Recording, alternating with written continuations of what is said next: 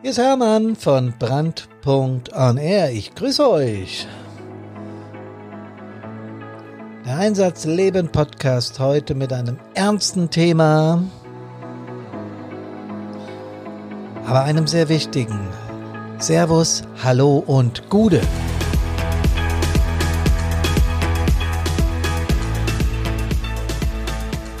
Ich freue mich ganz besonders wirklich, dass ihr heute wieder dabei seid. Und ich habe ein Thema im Podcast Nummer 76, das da heißt Rückmeldungen aus der Blackbox.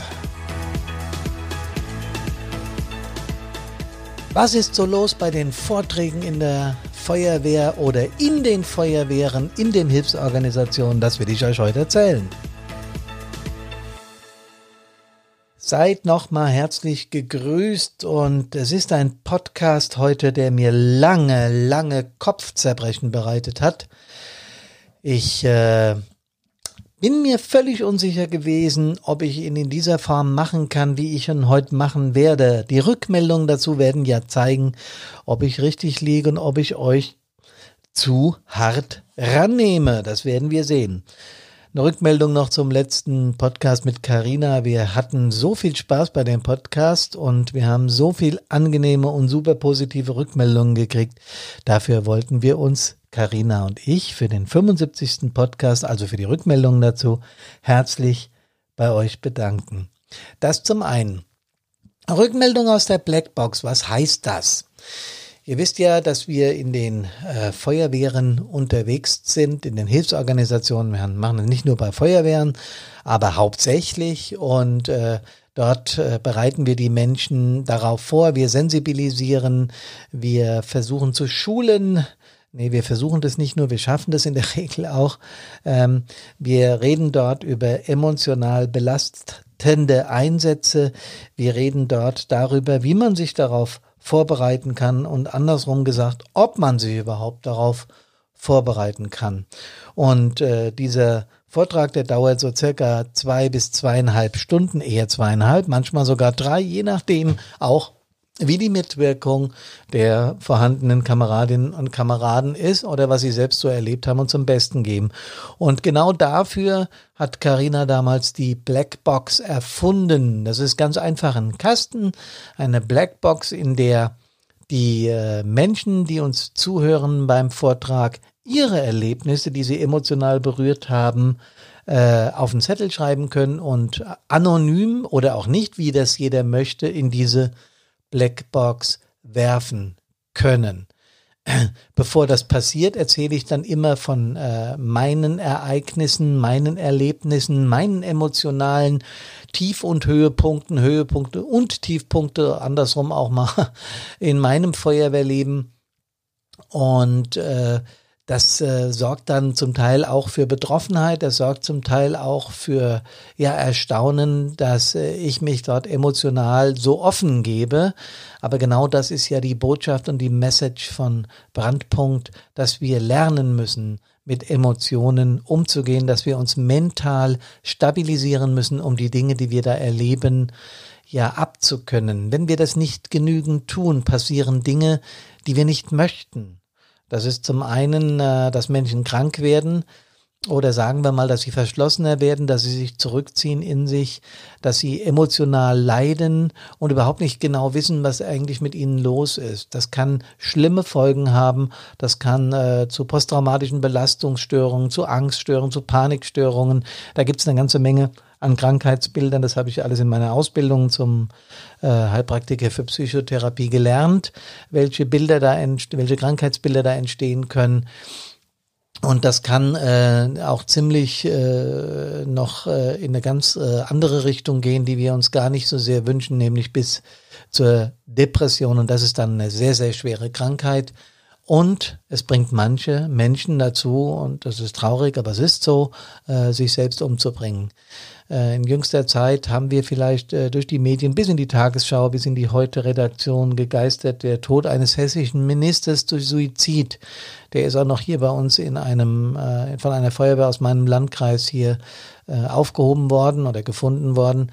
Ähm, dieser hessische Minister äh, und das habe ich Facebook entnommen, weil ich viele Politiker kenne, die ihn kennen und ich ihn auch selbst mal äh, kennengelernt habe, ähm, haben ihn als stabilen, lustigen, äh, zielgerichteten, zielstrebigen Menschen kennengelernt, der seinen Job mit Begeisterung macht und diese Begeist mit dieser Begeisterung auch andere ansteckt.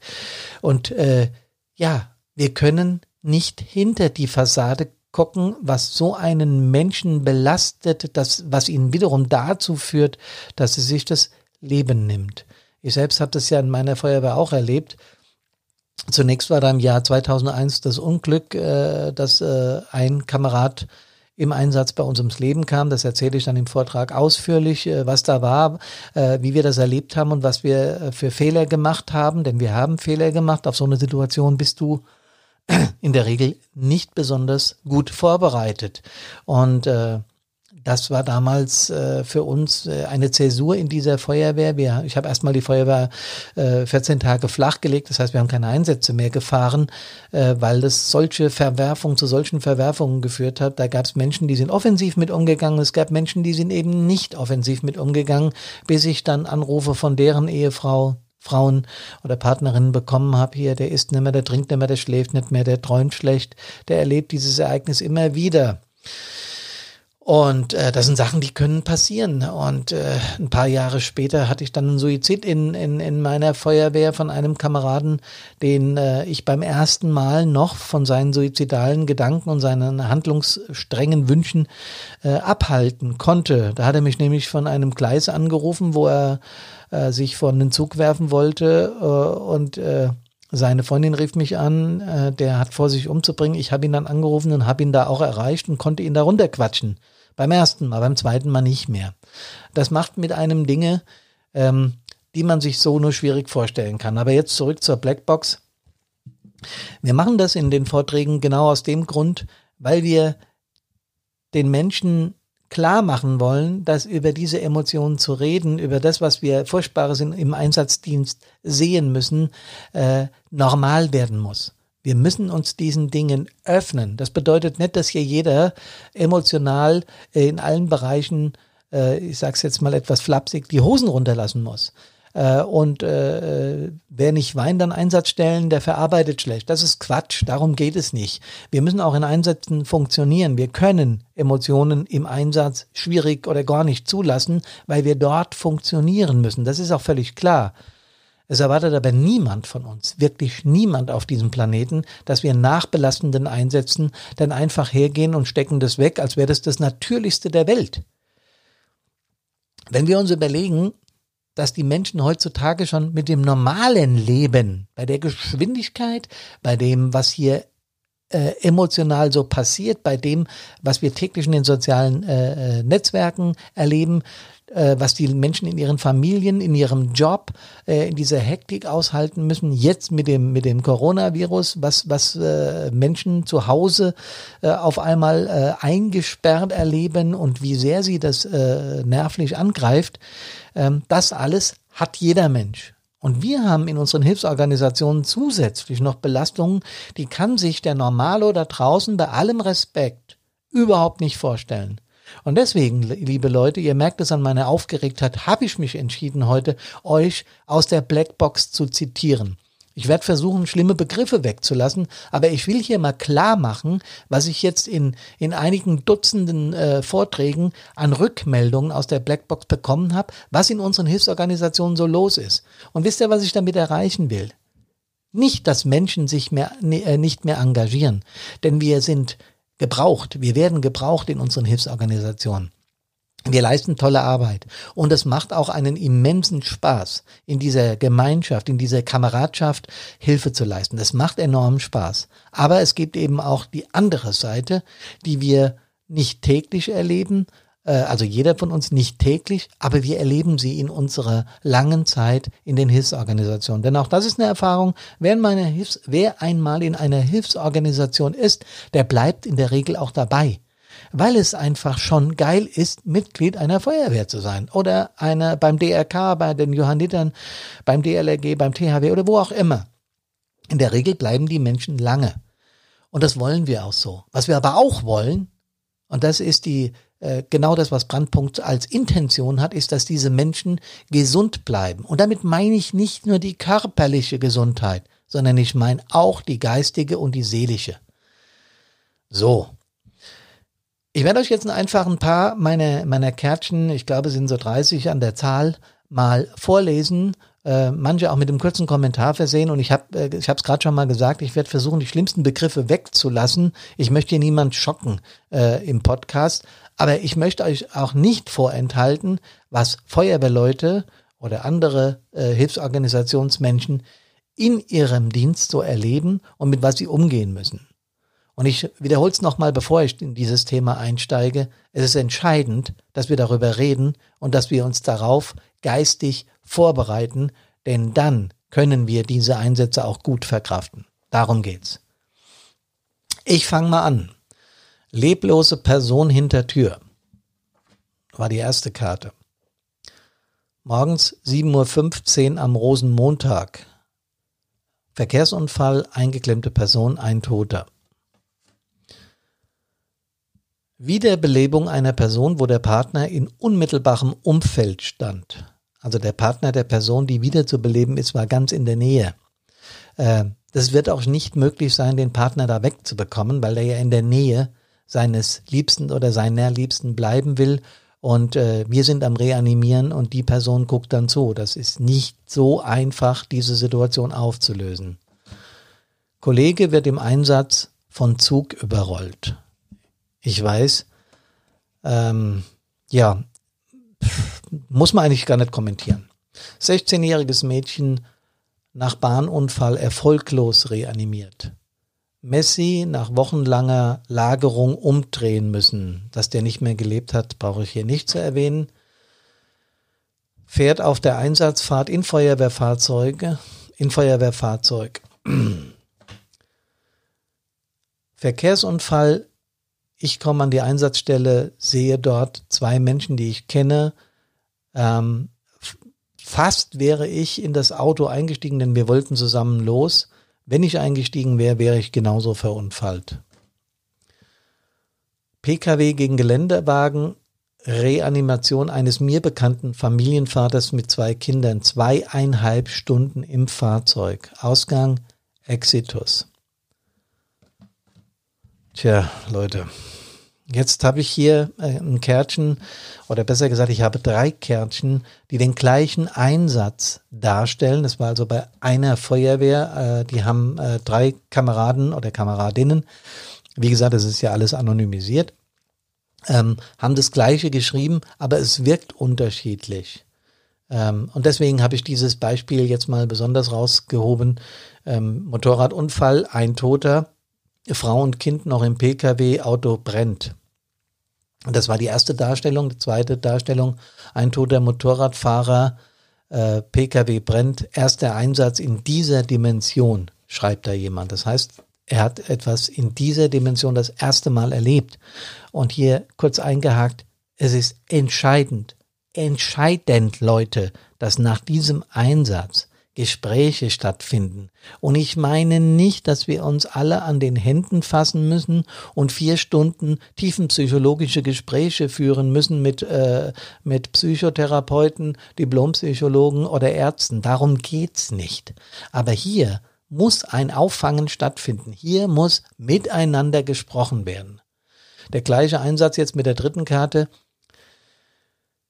Verkehrsunfall, Motorrad, äh, Pkw brennt, längere Wiederbelebung, danach Ex-Kleinkind gerade noch rechtzeitig aus dem Auto gekommen.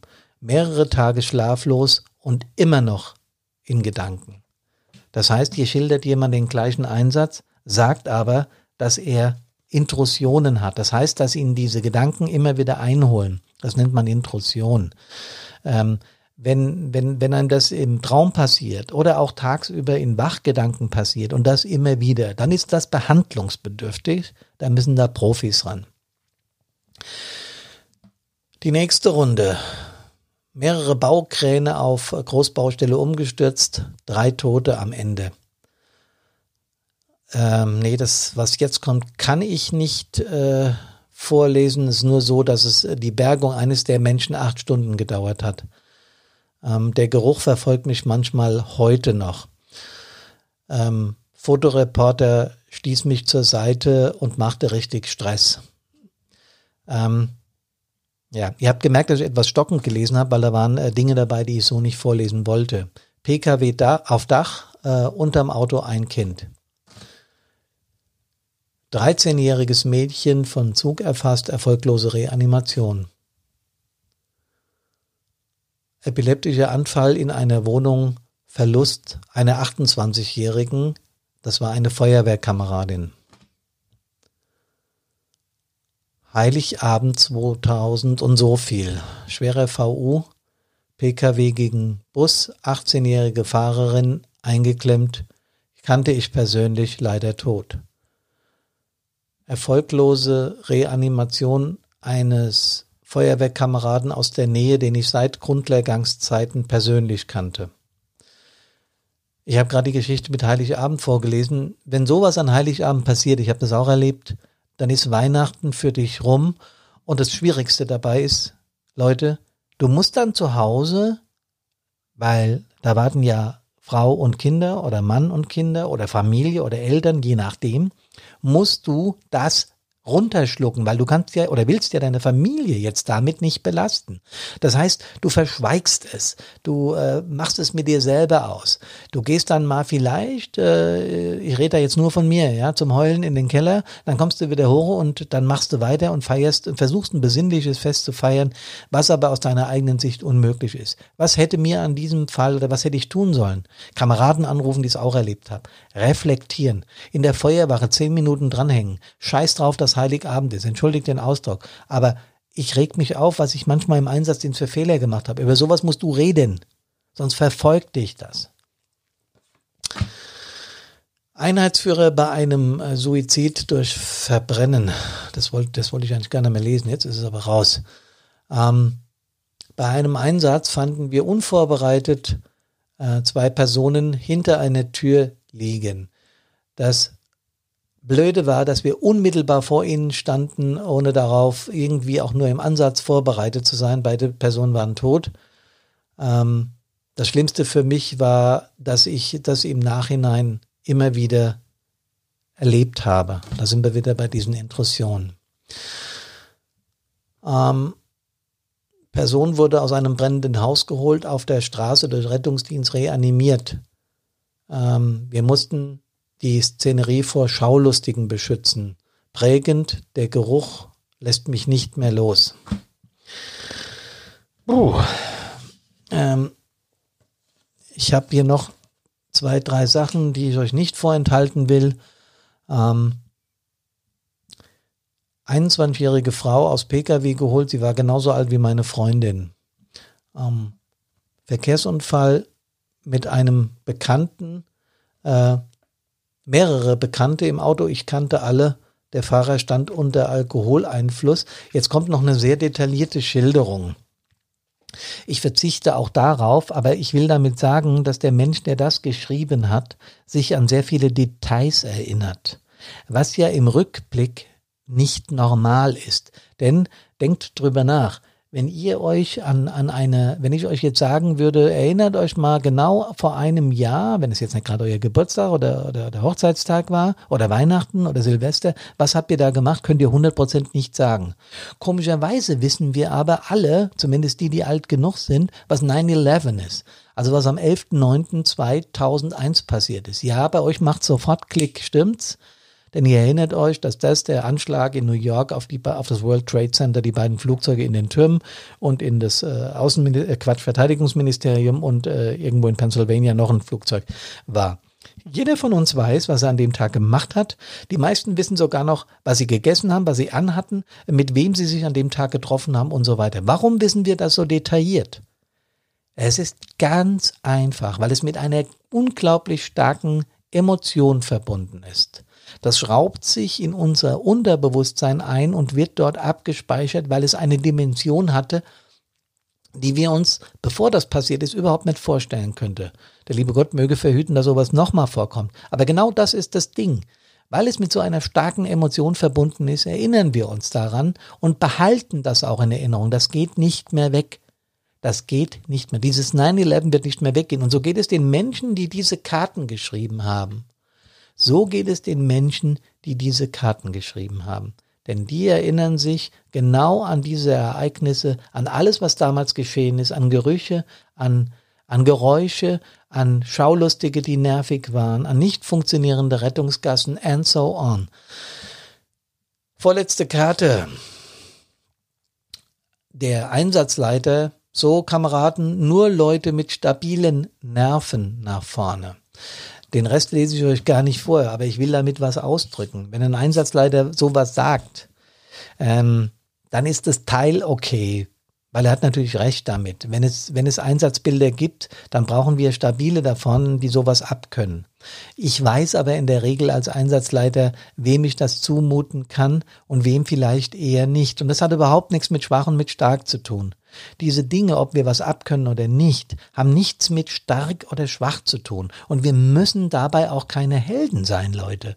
Genau darum geht's. Es geht eben nicht darum, dass ich ein starker, ich sage mal in der Regel Mann, das ist ein Männerding, ein starker Mann bin, wenn mir solche Dinge nichts ausmachen. Denn ich kann euch aus meiner Erfahrung eins garantieren.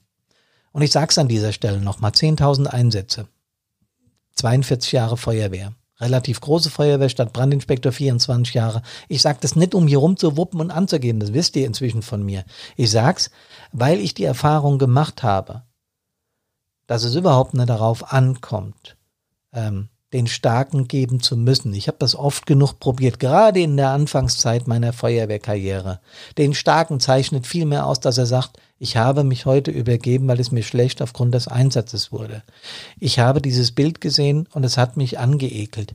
Ich habe Angst gehabt vor, dass irgendwas explodiert. Das Feuer war so stark, die Hitze war so enorm, ich habe Muffe gekriegt im Einsatz. Das ist emotionale Stärke, Leute. Das können nicht alle. Und die, die es nicht können, die hören bitte einfach den anderen zu. Es geht im Ernst nicht darum, den Starken mimen zu müssen. Darum geht's nicht. Und da bin ich heute, ihr merkt es bestimmt, sehr eindringlich. Weil, wenn wir diese Dinge mit nach Hause nehmen, und das habe ich jetzt oft genug gesagt, und sie nicht be- und verarbeiten, können die furchtbare Dinge mit uns anstellen. Aber wir haben gute Chancen, dass wir das eben ähm, nicht müssen, indem wir mit den Kameraden drüber reden. In schlimmen Fällen gibt's die PSNV und präventiv und vorbeugen gibt's uns. Deswegen haben Karina und ich Brandpunkt gegründet. So. Ähm, und noch eins, ich habe vorhin gerade gesagt, auch der Stärkste hat eine natürliche Grenze. Was will ich damit sagen? Der Stärkste, der alles ab kann, der vielleicht äh, immer vorne dabei ist, immer aufräumt, immer die schrecklichsten Bilder ab kann, auch der hat eine natürliche Grenze. Jeder Mensch hat eine emotional natürliche Grenze. Das könnt ihr mir abnehmen, das ist so. Und deswegen können wir alle einen schlechten Tag erwischen, wo es uns mal nicht so gut geht und wo wir einen Einsatz nicht so abkönnen. Dann gebt das bitte zu. Das ist keine Schande, im Gegenteil, das ist Stärke. So Leute, das war heute kein Podcast, in dem wir ähm, miteinander gelacht haben und wo es äh, wie beim letzten Mal auch zum Teil lustig herging. Ich wollte heute die Ernsthaftigkeit äh, unseres Jobs einmal nach vorne bringen und das, was wir in Vorträgen an Rückmeldungen über die Blackbox und auch in persönlichen Gesprächen natürlich bekommen, das bestärkt uns darin, dass wir mit Brandpunkt auf dem richtigen Weg sind. Wir werden unser E-Learning-Programm auf die Straße bringen. Wir sind in den letzten Zügen, damit Leute auch anonymisiert zu Hause lernen können, wie man sich auf solche Einsätze vorbereiten kann, indem man seine eigenen Ressourcen stärkt aber dazu an anderer Stelle mehr. Zum Schluss möchte ich die ganze Sache doch noch ein ganz klein bisschen aufheitern. Ich hatte äh, bei einem unserer letzten äh, Vorträge war dann doch eine Karte in der Blackbox, die hat mich dann zum Schmunzeln angeregt und die wollte ich euch nicht vorenthalten und da stand dann drin, schlimmstes Ereignis, kein Bier im Dienstkühlschrank. okay, das sind natürlich Extremsituationen, mit denen müssen wir uns auch abfinden. Bleibt gesund, kommt gesund aus allen Einsätzen wieder, bleibt uns gewogen, passt auf euch auf, nehmt die Krise ernst, bleibt zu Hause, versucht locker zu bleiben. Servus, hallo und Gude.